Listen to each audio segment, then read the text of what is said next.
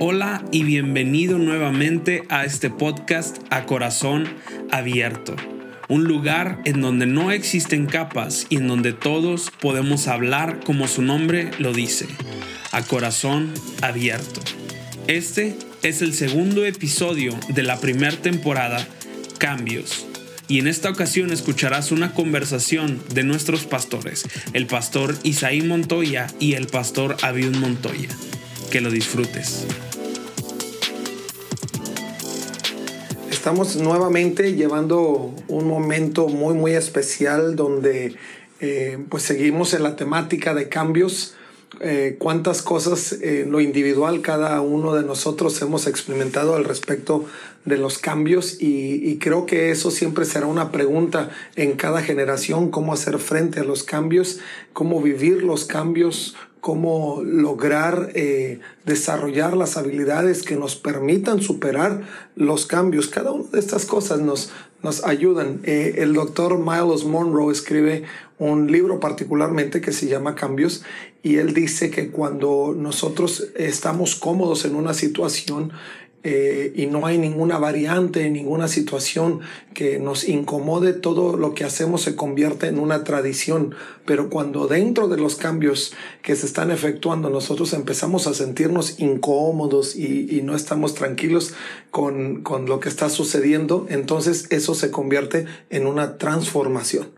Y creo que justo es nuestra intención a través de este podcast el que cada uno de nosotros podamos ir evolucionando, migrando de una cuestión, de una situación de tradición para poder llevarnos a una condición de transformación. Y hoy, hoy tenemos con nosotros nuevamente a nuestro pastor Isaí Montoya. Eh, hay tantas cosas que en su experiencia él puede compartirnos, pero hoy particularmente nos vamos a enfocar justamente eh, en ese periodo de su vida donde después de que Dios lo llevó y lo tuvo un tiempo particular en Estados Unidos, atendiendo obras, abriendo iglesias, eh, Dios lo llama a regresar a, a México, a Monterrey particularmente, y sin duda que vivió una cantidad importante de, de situaciones de cambio, ¿no? Desde quizá dejar eh, la comodidad de una iglesia que ya estaba siendo fructífera a tener que reiniciar o retomar algunos asuntos en, ahora en una cultura que aunque era su cultura, pero que, que ahora es distinto a cómo se manejaban otras culturas. Y bueno, cantidad de, de situaciones que quizá vamos a estar escuchando y nos vamos a estar, eh, sin duda, vamos a ver algunos aspectos que son muy similares a lo que vivimos. Y bueno, pastor, gracias nuevamente por estar aquí con nosotros por separar este espacio. Para nosotros siempre es un honor, un privilegio el poder contar con su sabiduría. Los años de trayecto pues eh, hablan de muchas cosas y sobre todo el resultado, el fruto de lo que se ha dado en esos años sin duda es testimonio de que ha sido una vida de mucho de muchos frutos como lo hemos dicho y queremos aprender de ello y, para iniciar queremos que usted nos comente un poco de su historia de cómo llegó al Templo del Salvador. Bueno, con mucho gusto, claro que es una, un, una historia larguita, que no podíamos entrar en detalles, pero sí decir que fue realmente un, un, mover de Dios. Fue un mover de Dios porque Dios fue el que, el que puso en mi corazón el aceptar una invitación aquí del pastor que en ese entonces estaba este, dirigiendo aquí el Templo Salvador, el pastor Rodolfo C. Orozco. Él en cierta forma me extendió una invitación para venir a ayudarle aquí a, Monterrey, dado que ya eh, estaba avanzado en años y necesitaba un brazo, un apoyo para seguir trabajando.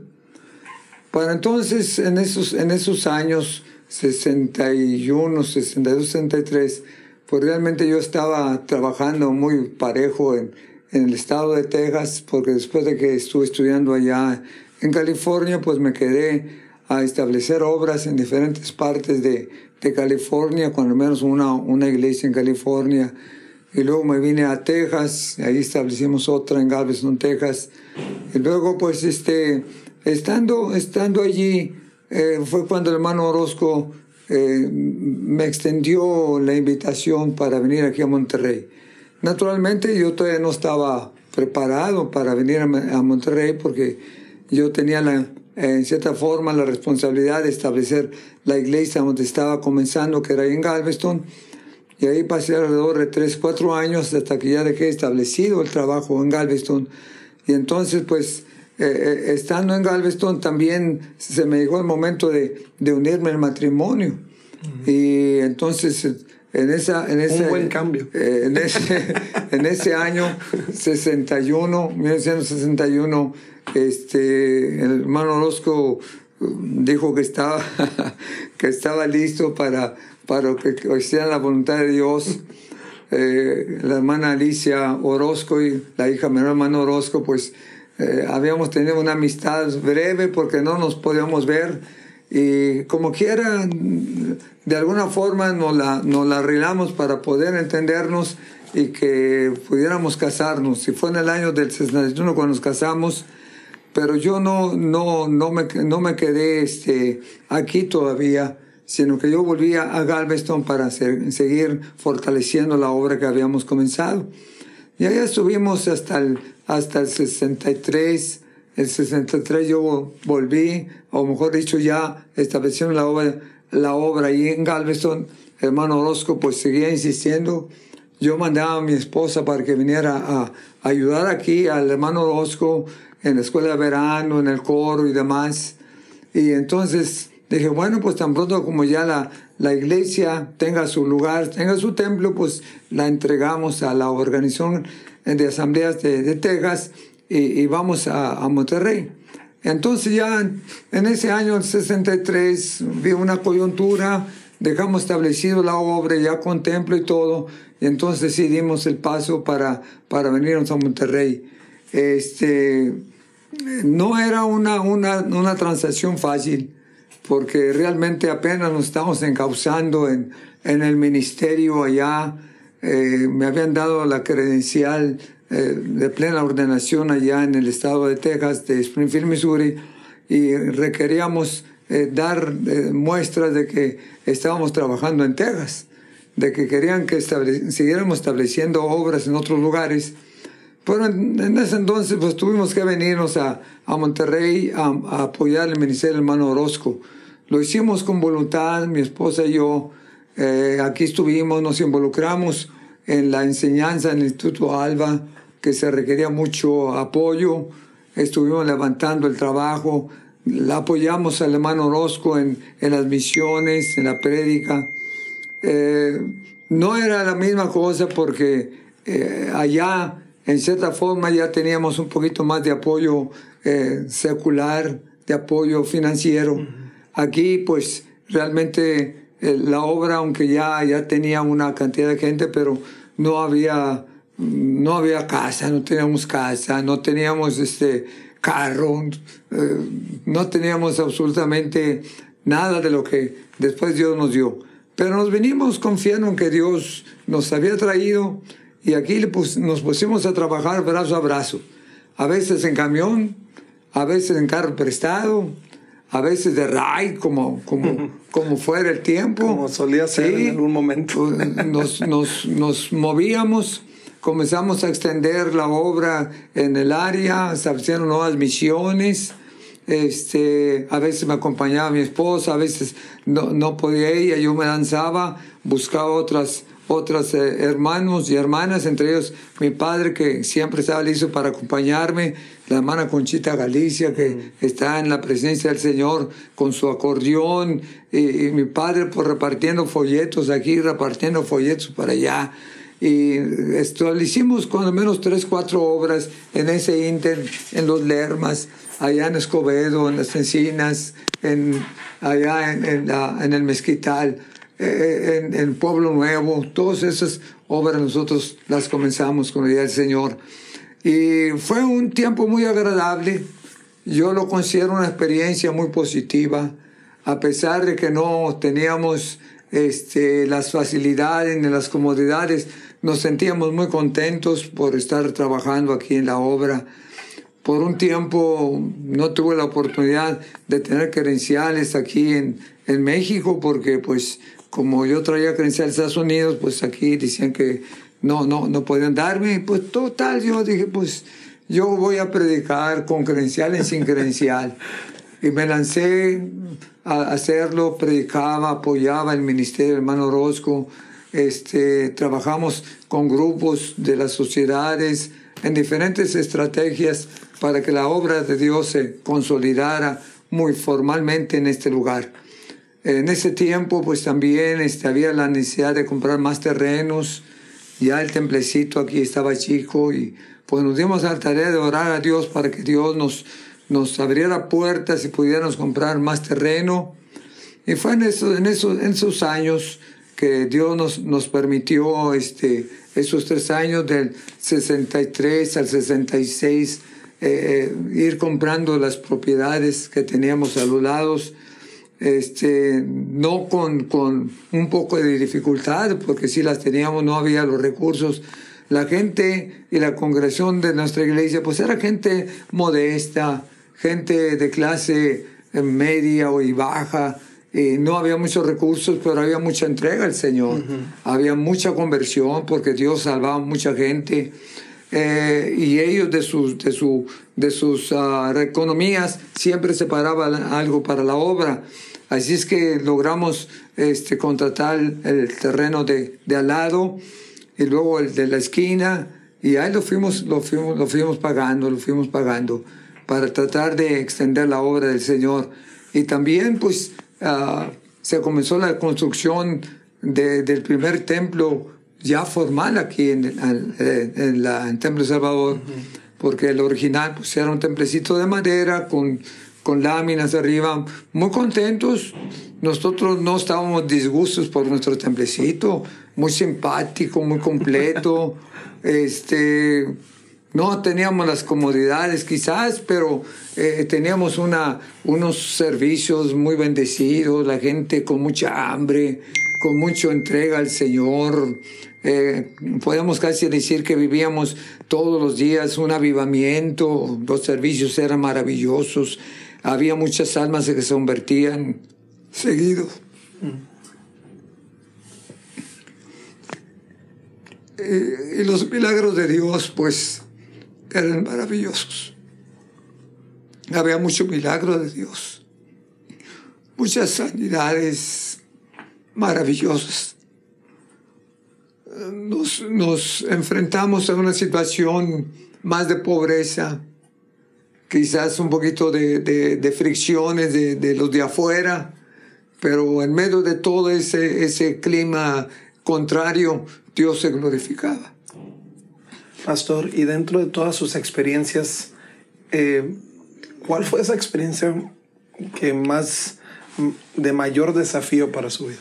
Porque las transiciones siempre traen retos, siempre traen desafíos. Para usted, eh, ¿cuál era ese desafío? ¿Cuál fue el desafío más grande? Pues el desafío más grande era tratar de acomodarme a la nueva, al nuevo sistema y a la nueva modalidad aquí, aquí en Monterrey. Aunque yo soy de Monterrey y todo, pero este, ya en el ministerio era otro, otro, otra proyección diferente. Y entonces, este, pues yo estaba muy a gusto allá en Texas, trabajando y con una, un terreno muy amplio.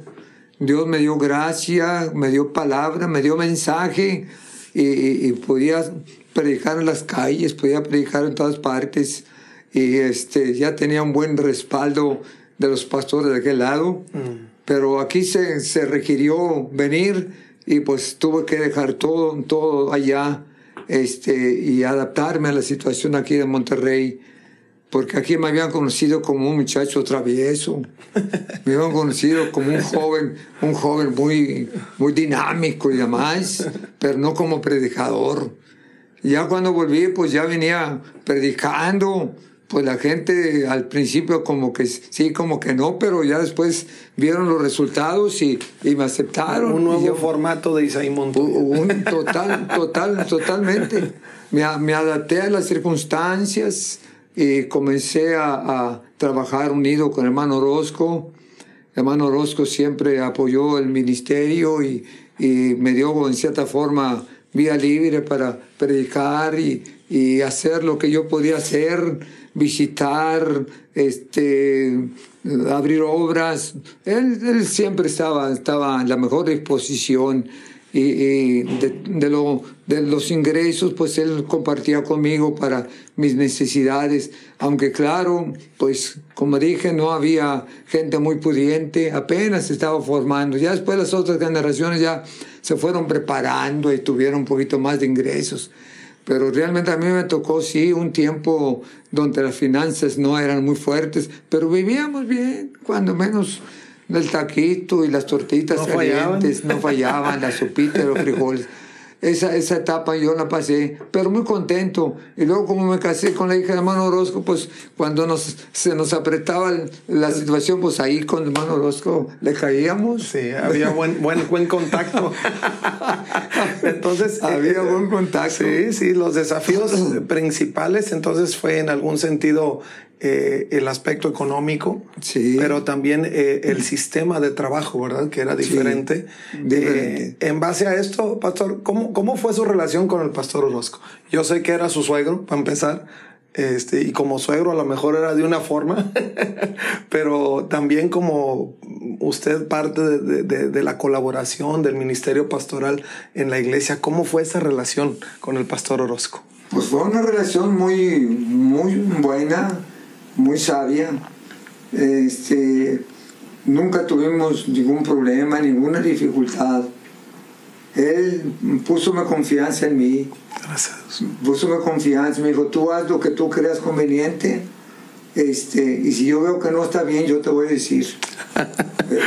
Muy bien. entonces él, él, en cierta forma eh, era el que me estaba este, asesorando cuando en alguna forma yo no hacía cosas correctas. Pero otra, otra, otra situación también es que, que el hermano Orozco era muy celoso de la obra, Mm. cuidaba mucho la obra, cuidaba mucho, este, eh, eh, vamos a decir, las formas de servir al Señor, de caminar con Dios, de la presentación del creyente, la forma como tenía que venir a la casa del Señor. Había una, una, una forma muy diferente, naturalmente en aquel tiempo, muy, muy conservadora, de mucha santidad, eh, este, de mucho respeto, de mucho respeto a la, a la obra y, y a las gentes alrededor. En ese tiempo no se sentaban los varones con las damas juntas, ni los jóvenes con los jóvenes, cada quien separadito en sus líneas de, de bancas, y era un respeto tremendo que existía. Es Entonces nosotros nos, nos ajustamos y nos acomodamos a esa situación. Pero la relación con Marosco fue una, una relación muy sabia.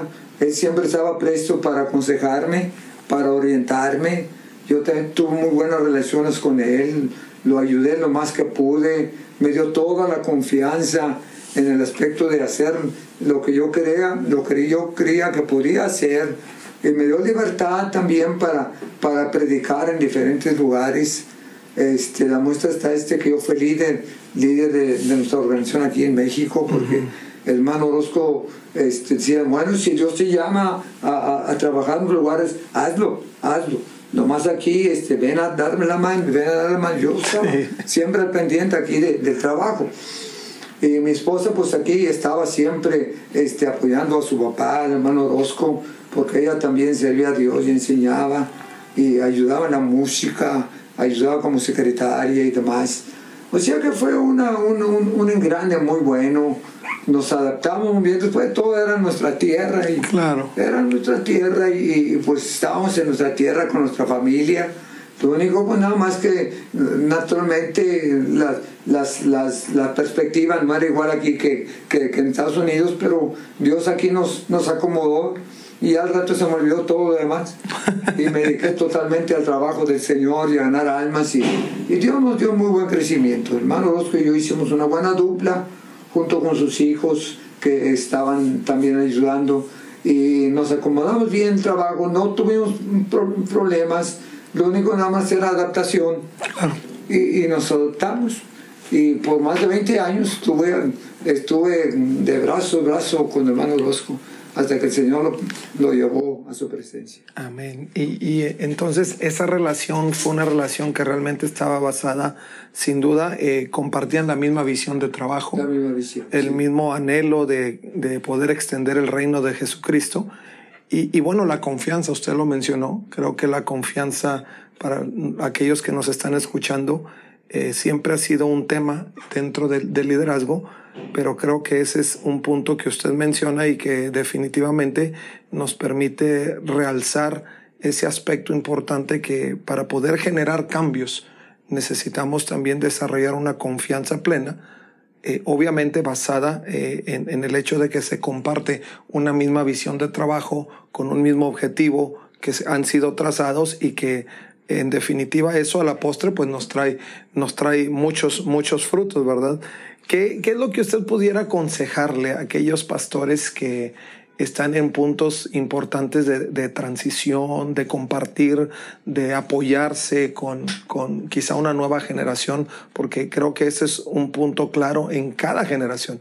El pastor Orozco, por lo que usted menciona, necesitaba ese apoyo y, y bueno, eh, escuchamos que usted aceptó el desafío, llegó, llegó acá a Monterrey y empezó a compartir. Pero, ¿qué pudiera usted aconsejarle a estas nuevas generaciones? Sabemos que muchas cosas han cambiado, son distintas, muchas cosas empiezan a visionar diferente, la tecnología, etcétera. Pero, en esencia, ¿cuál sería ese consejo que usted le daría a esta nueva generación de, de, de pastores y de personas que se están tratando de incorporar a, a los ministerios ya establecidos? Bueno, yo creo que la obra de Dios evoluciona cada, cada año, evoluciona cada, cada, de cada en cuando en cuando.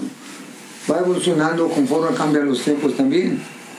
Pero nosotros como, como creyentes y como iglesia siempre tenemos un, código de, de, de, doctrina y de enseñanza que no puede cambiar, que, que los tiempos y demás no cambian. Entonces eso es un, un, renglón que siempre debemos de tomar muy en cuenta en cualquier, en cualquier transacción. Y la otra cosa es este, que todo todas las, las, técnicas nuevas y todos los, los, uh, eh, todos los adelantos de la ciencia pueden servir para bien en la obra. Pueden servir para bien en la obra siempre y no caigan en una eh, en un, en un vicio, en una, una degeneración, uh -huh. en una degeneración, sino que sean empleados justamente para extender el reino de los cielos, claro. sin, que, sin que se llegue a un extremo de, de, de, convivencia con las mismas costumbres del tiempo que se vive. Yo pienso que, que el creyente, el seguidor de Jesús, el contemporáneo, puede trabajar y puede conocer y actualizarse, pero sin perder su base sin perder su, su, su cuna, claro. sin perder tampoco su, su enseñanza que recibió, porque hay principios y hay valores que no se pueden negociar, que tienen que permanecer.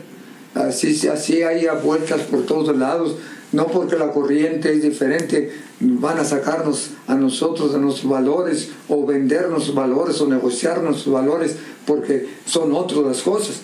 Yo pienso que eso tenemos que cuidarlo con mucho celo y con mucha fidelidad, la base de nuestra enseñanza, porque la escritura claramente nos dice que nosotros debemos de mantenernos siempre eh, en transformación de mente y de espíritu, uh -huh. pero sin, sin perder el, el, el, la, el, paso de la base que nos ayuda para poder ofrecer algo nuevo y fresco a la sociedad en que vivimos. Entonces, no caer, no caer en los cambios modernos a, tal grado que tratemos, tratemos de meter lo, lo, lo, lo, nuestro, lo básico, y, y, y meterlo en lo, moderno, aunque se, se, perviertan los principios. Y eso, eso, eso creo que, que debemos de cuidar, porque nosotros tenemos una base y una ética cristiana que no debemos de, de violar. Entonces usted eh, pudiera recomendar a los pastores que ya han estado ya experimentados que eh, los cambios en la tecnología pudieran favorecer los ministerios. Sí, cómo no, sí lo creo. Y, y, a los jóvenes la recomendación es que no, no traspasen los parámetros establecidos de, de, aquellos principios de fe, de doctrina que, que justamente le dan cauce a las cosas que hacemos. Definitivamente que eso es muy importante porque en, ese, en, este, en esa transacción de generación en generación puede haber muchas, muchas cosas que pueden este, olvidar la base importante que es la que nos sostiene, que es la que nos sostiene. Me estoy refiriendo al, al modelo establecido por Dios en cuanto a su servicio, en cuanto a nuestra enseñanza, en cuanto a, a, los principios que nos han regido por, toda, por todos los años. Entonces, lo, lo de Dios eh, es, es, es, es, único y, y, se, puede, se puede usar los medios, pero no el producto. O sea que los medios de, de, que se usan ahora está excelente, pero no podemos pervertirlo, lo, la, esencia, la esencia. La esencia, exacto. Eso, es lo más importante. Y creo que esa es, esa es la línea a veces delgada, ¿no? Que, que pensamos que los medios nos, nos dan cierta concesión para incluso transgredir principios. Pero creo que el punto claro es poder utilizar sabiamente los, los avances eh, de, de, la tecnología, los procesos, la evolución de los medios que se da en, en la sociedad para poder eh, hacer, tener mayor efectividad en, en, el llamado que hemos tenido de parte del Señor. Que justamente usted lo mencionaba, ¿no? En, en la transición, en el cambio de sistema, muchos de estas cuestiones son, son implicaciones que, que están ahí, ¿no? Entonces, creo que es una recomendación válida, importante, tanto para los pastores que necesitan de ese apoyo, apoyo y que haya una conciencia específica de que hay, de que el mundo cambia, de que los medios eh, son diferentes, de que las, los, la forma en que incluso se llega a comunicar en este tiempo es diferente a la forma en que se comunicaba en otro tiempo. No, hoy, hoy hablando de videollamadas, a diferencia de, de cartas que en aquel tiempo y que a veces tomaban un tiempo, eh, la información se ha convertido en un medio que, transita a alta velocidad. Entonces creo que usted lo ha mencionado bien, esos son aspectos importantes eh, eh, que nosotros tenemos que tener de frente y que eso va a mantener que la, el, reino de los cielos siga avanzando. En, en, base a lo que usted platicaba, me lleva a considerar lo que sucedió en su momento con, con Josué en la Biblia. Dice la escritura que cuando Josué muere, eh, se levantó una nueva generación que no sabía nada de Dios. Entonces creo que es, a mi punto de vista, ese es uno de los desafíos más grandes, ¿no? El hecho de que la generación previa, eh, como usted lo mencionó, pueda darle confianza a la nueva generación, eh, estableciendo los parámetros específicos para que todo lo que se haga pueda rendir mucho fruto porque de lo contrario, si, si, poder, si cerramos el espacio, entonces va a suceder y no transmitimos la información que tenemos que transmitir con precisión, con dedicación, va a suceder lo que sucedió con Josué. Termina Josué, termina su generación y se, levanta, se levanta una nueva generación que no sabía absolutamente nada de Dios. Y creo que la intención de, estos, de, de este podcast y de esta oportunidad de transmitir es justo eso, que lo que Dios nos ha dado, el llamado que Dios nos ha dado, que los desafíos que enfrentamos no nos lleven a lo que yo mencionaba en un principio que consideraba el doctor Miles Monroe, que no nos, no nos dejen vivir solo en un aspecto cómodo de tradición, sino que eh, en base a todo lo que Dios suma en el proceso de la vida podamos ir en un proceso de transformación. El Evangelio es lo que es, la palabra es fundamental, los principios de Dios son principios de vida que no cambian, pero las formas en que Dios nos ha llevado a, extender el mensaje son las que van llevando variantes y van evolucionando en el proceso. ¿Qué más pudiera añadir, pastor? Pues yo nada más quiero hacer conciencia de que los, los, los cambios y los avances y el modernismo es muy bueno, tiene su lugar, su lugar para el engrandecimiento de la obra y la comunicación del Evangelio, pero también es, este, es una amenaza, es un peligro. Es un peligro, porque si tú no tienes los pies bien puestos en tu fe, bien puestos en tus convicciones, eh, estas, estas corrientes te pueden, te pueden arrastrar y, y adaptarte. No, no, no, no ellos a ti, sino tú a ellos. O sea que en lugar de, de tú, tú este, predicarles y que los adaptes a ellos contigo, es al revés. Ellos te adaptan tú te adaptas más a ellos y pierdes la, los pies y la base, la base de, que tú tienes. La Biblia dice muy claro en Romanos, no os conforméis a este siglo, si nos transformamos todos los días en la renovación de vuestro entendimiento. O sea que si hay que renovarnos, pero no podemos nosotros conformarnos al corriente porque hay corriente todo. De repente ya no sabemos quién es quién.